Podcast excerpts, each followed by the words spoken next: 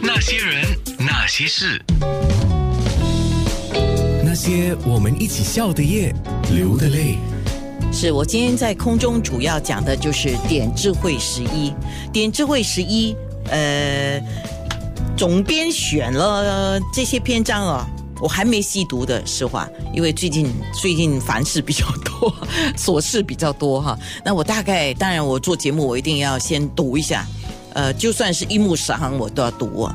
那我就发现，哎，你选的很好嘞，都好像是说到我们最近的心情啊，遇到的事情啊。首先，第一个就是，如果你已经买了点智慧十一的话，翻到第二十页，理解别人的难处，这个我觉得也很有必要在空中讲一下，因为很多时候，大家尤其是现在，我考虑的是我自己的得跟失、喜怒哀乐嘛。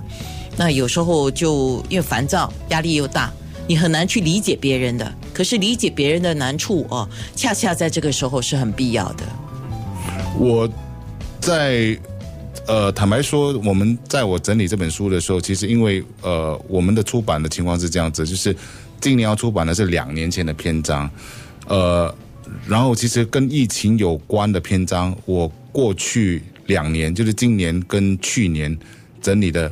是比较多的，可是当我在整理这本书的时候，疫情刚刚爆发不久，嗯，所以我其实，在早的篇章里面，我更多是在于说人我关系上的一种相处，就是别人跟自己的相处，应该做一个什么样的心理上的调试，所以从这个角度去出发，然后我觉得我这一次选的也很多，其实就是真实故事，有的是我自己改编自。一些呃外国的情况，其实有的也是我本国本岛发生的事情，然后当然我必须要，我不能够写出真实的姓名，可是改编了之后，然后去尝试从大师的法语里面对照，然后给予我们的一些启发。而这个故事上，我觉得它其实是个真实的故事，就是一个医生，他临时接到了那个呃医院手术室的来电，说要去急忙为一个。呃，青少年朋友进行手术，他就赶过去了。赶过去的时候，他竟然遇到他的青少年的母亲，那个母亲就责骂他：“你怎么可以这么迟才才来？嗯，哦，其实你应该更早到。哦，那医生其实就跟他说：我一接到电话，其实我就赶过来了。嗯，然后后来就，当然医生就去动完手术，动完手术了之后，呃，母亲再次。就看到他，就问他说：“还儿子的手术怎么样？”医生就告诉他说：“其实呃一切顺利呃，就让他休养。”然后医生就走了。然后这个妇女其实还想问多几句话，我觉得这个是人之常情了，妈妈。对对。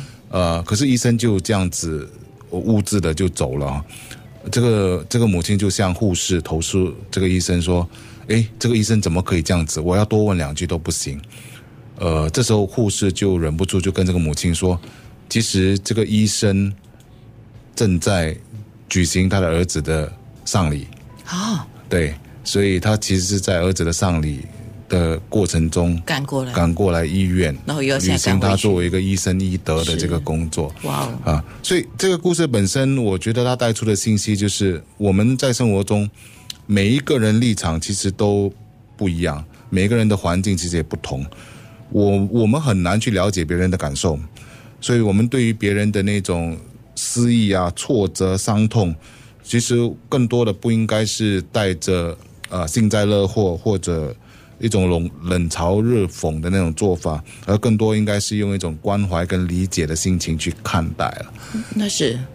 所以，我觉得这篇东西它其实很很大，很多时候都刺痛我自己。嗯，我想，他他我们在生活中总是有一种主观的判断。诶，这个人怎么这样子？那个人怎么这样子？或者说，甚至你延伸到网民怎么看待一些事情的时候，他们的评估，他们的一些评论可以是近乎冷酷跟冷血的。可能他们以为躲在躲在一个荧光键盘后面，键盘后面成为一个匿名的那个那个作者，他们可以毫无人性的发表一些意见。可是我我必须要声明的就是说，在目前这个，我觉得我们的社会还是脆弱的。哦，一一一句这样的话，其实对人的伤害性是非常大的。是，明天我就要就最近学府的事件，请犀利医生来讲。就是在网络上啊，你想说什么你就写什么，这个事情对别人的影响有多大？所以你看啊，理解别人的难处，其实就是立场跟角度。